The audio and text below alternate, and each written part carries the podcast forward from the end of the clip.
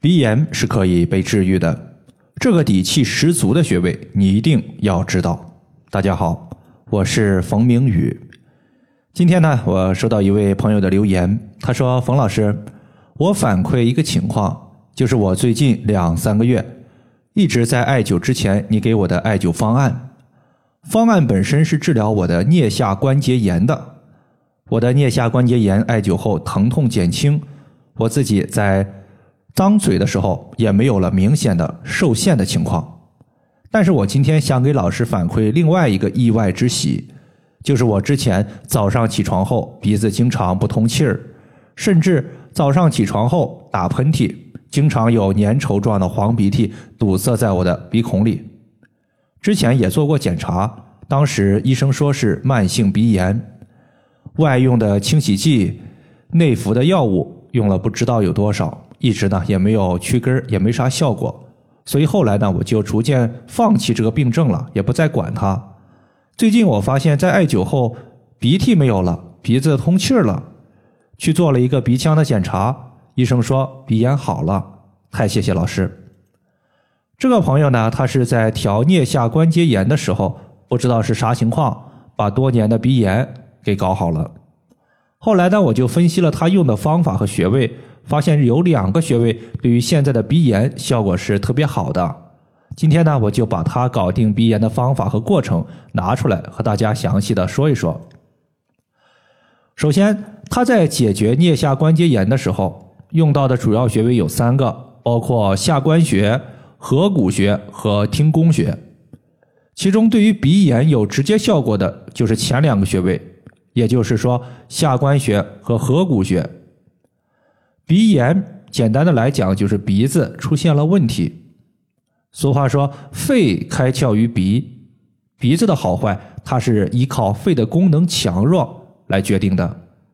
因此，鼻炎患者肺脏的功能往往比较弱，因为生病了嘛。之前我们讲肺寒，它可能会导致鼻炎患者有流清晰状白鼻涕的情况。如果说是粘稠状的黄鼻涕，多半是肺热，但无论是肺寒还是肺热，都是肺被外邪所入侵。中医认为，肺主皮毛，皮肤和毛发构成了人体抵御外邪的第一道防线，可以理解为国家的边防部队。边防部队不够强，外敌就容易入侵到我们的体内，而肺部首当其冲就会被影响、被侵害。提升肺的功能，抵御外邪的能力，有一个原则，叫做虚则补其母。肺弱了，我们就去调肺的母亲。从五行来看，肺属金，而土生金，脾胃五行属土，因此脾胃它就是肺的母亲。也就是说，当我们把脾胃给养好了，肺抵御风寒和风热的能力也就有了。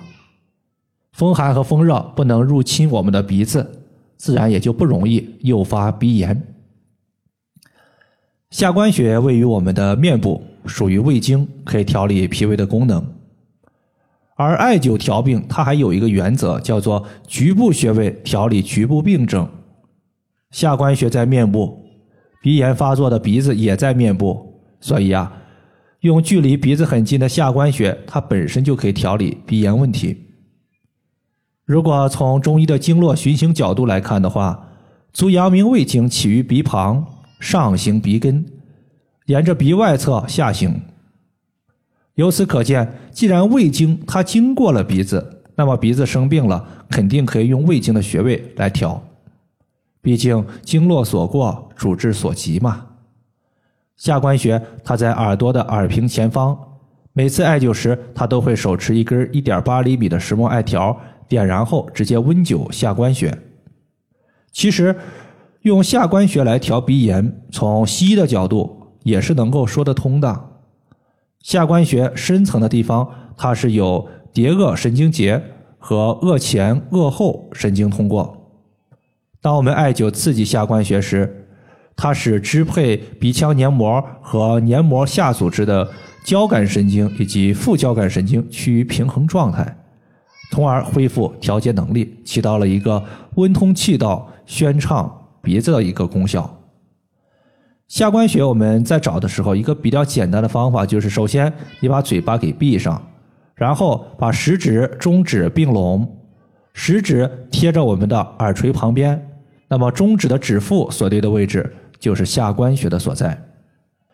合谷穴它也是一个通鼻窍的非常好用的穴位。之前我们经常说四种学歌，其实呢就记载了四句话。其中有一句话叫做“面口合谷收”，意思是说面部和口腔的问题都可以用合谷穴来解决。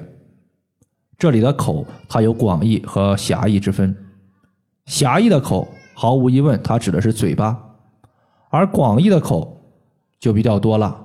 比如说，眼睛是人体心灵的窗口。在上周末，我的微信群里啊，有一位学员。他自己出现了红眼病，眼睛干涩不舒服。